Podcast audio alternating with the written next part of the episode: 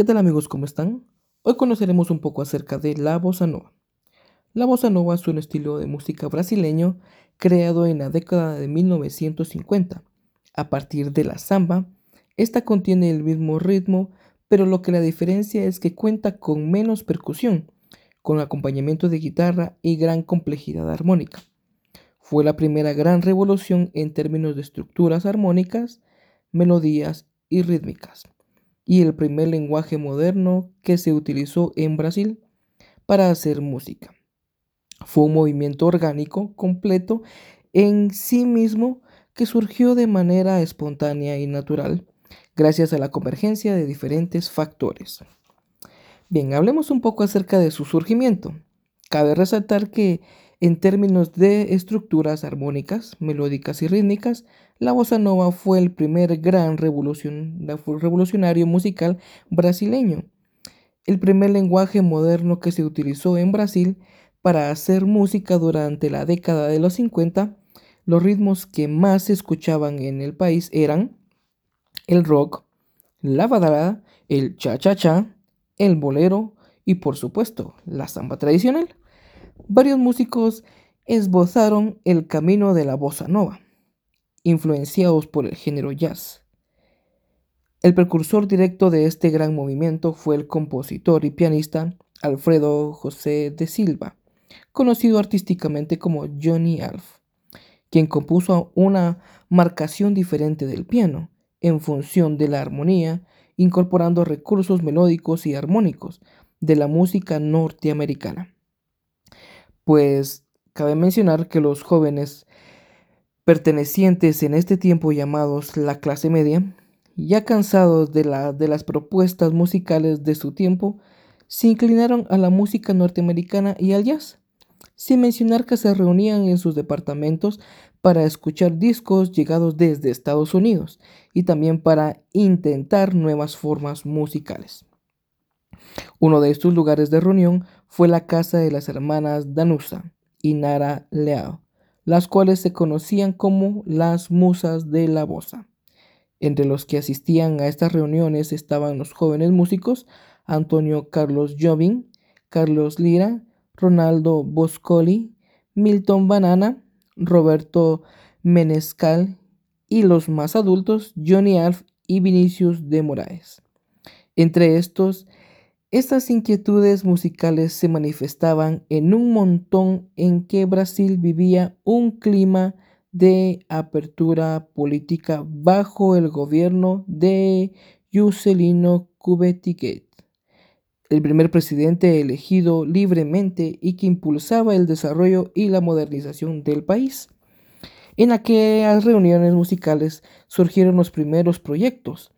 En uno de ellos trabajaron en forma conjunta Antonio Carlos Jobim y Vinicos de Moraes, quienes después de Orfeo de Conoceicao descubrieron sus afinidades estéticas.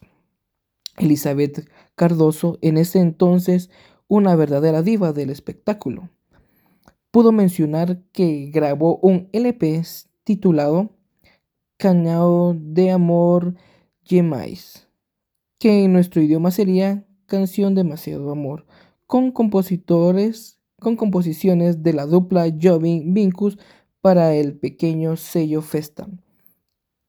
Podemos mencionar que el disco no, no parecía aportar grandes novedades con respecto a otros anteriores que habían tenido. Sin embargo, resaltó el acompañamiento de la guitarra en algunos de sus temas. El guitarrista era un, era un baiano poco conocido en ese entonces, cuyo nombre era Yao Gilberto de Prado Pereira de Oliveira. Su manera de tocar cambió la historia. Con la guitarra alternaba el ritmo del, de la samba clásica y lo convertía con una nueva división en algo totalmente diferente. Ese rasgueo tan particular que parecía algo independiente del resto de la, de la masa orquestal y había de construirse en el marco del moderno samba brasileña. La onda nueva, la bossa nova. El nuevo género musical se fue configurando básicamente a partir de la original batida rítmica de João Gilberto, de las inspiradas composiciones de Antonio Carl Jobim y Carlos Lira, de los arreglos y las letras diferentes de poetas como Vinicius de Moraes o periodistas como Ronaldo Boscoli, que se sumaron a la nueva identidad musical, introduciendo a la imagen poética delicadeza y una cierta ingenuidad. Se procuraba integrar melodía, armonía y ritmo, sin que ninguna de las partes predominantes sobre las demás, la guitarra cumplía entonces una doble función armónica y percutiva, creando así ese característico balanceo rítmico ligeramente desfasado de la melodía. Mencionaremos algunos datos curiosos sobre los tres personajes del grupo de amigos que se reunían con el fin de experimentar y tratar de generar un nuevo estilo musical. El primero es Antonio Carlos Jobim, el cual compuso las canciones más conocidas del género y su música estaba inspirada en la naturaleza. El segundo personaje era Vinicius de Moraes. Él era diplomático, poeta, mujeriego, una persona muy culta que estudió en, en Oxford y comenzó a escribir las letras de Bossa Nova. El tercer y último personaje fue Joan Gilberto. Sin duda alguna, él es uno de los pilares importantes en la creación y definición de la bossa nova, ya que fue él quien inventó el estilo de tocar la guitarra que luego todos los guitarristas cariocas imitarían. Él redujo el sonido caracterizante de, las, de la samba a un sonido minimalista de guitarra. Instrumentos en este género.